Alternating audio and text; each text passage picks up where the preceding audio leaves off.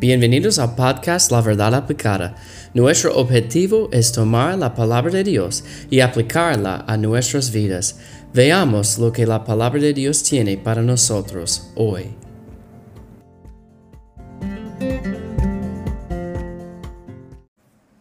Hola, bienvenidos. Dios les bendiga. Vamos a comenzar una nueva serie hoy en el libro de Primero de Juan primera de Juan. Esta carta, la primera carta allá de Juan, hay tres. Tenemos el libro de Juan, después tenemos primera, segunda y tercera de Juan, algunos libros, uh, cartas, y en fin Apocalipsis. Pero vamos a hablar de primera de Juan por, bueno, por muchos episodios. Hay muchas buenas enseñanzas en el libro de primera de Juan.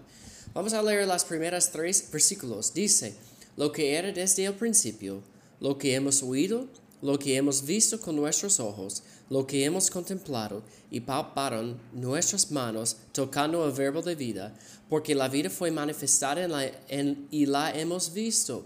Y testificamos y os anunciamos la vida eterna, la cual estaba con el Padre y se nos manifestó. Como la introducción, Juan dijo, bueno, yo he visto al Señor, yo he tocado la mano del Señor, yo he visto lo que Él, él hizo. Yo vi lo que él, yo escuché lo que él enseñó. Él era un testigo de Jesús y dijo, este es mi testimonio y yo voy a hablar de él y yo voy a hablar con, de algunos mandatos y enseñanzas de Dios. Dice, lo que hemos visto y oído, eso os anunciamos. Él iba a anunciar lo que él escuchó de Dios. Y esto es lo que Él va a anunciar, para, o, el propósito, para que también vosotros tengáis comunión con nosotros, y nuestra comunión verdaderamente es con el Padre y con su Hijo Jesucristo.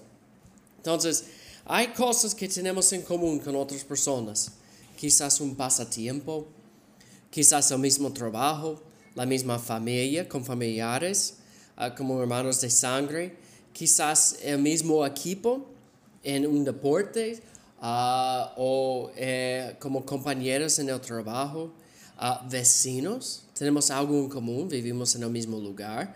Entonces hay cosas en común con nosotros y bueno, como quizás un deseo, me gusta este tipo de música y también usted.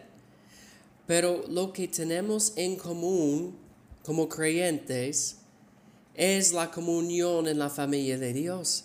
Dice, y nuestra o y vosotros tengáis comunión con nosotros.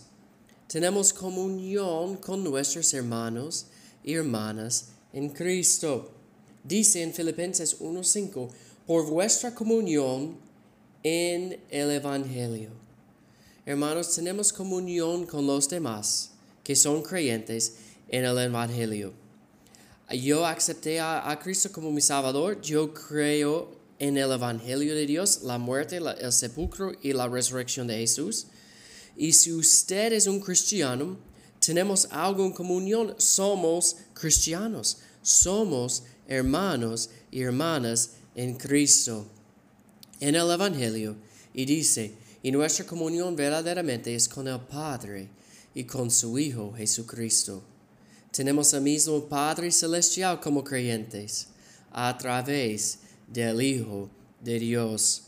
Tenemos comunión con otros creyentes y con Dios en el Evangelio.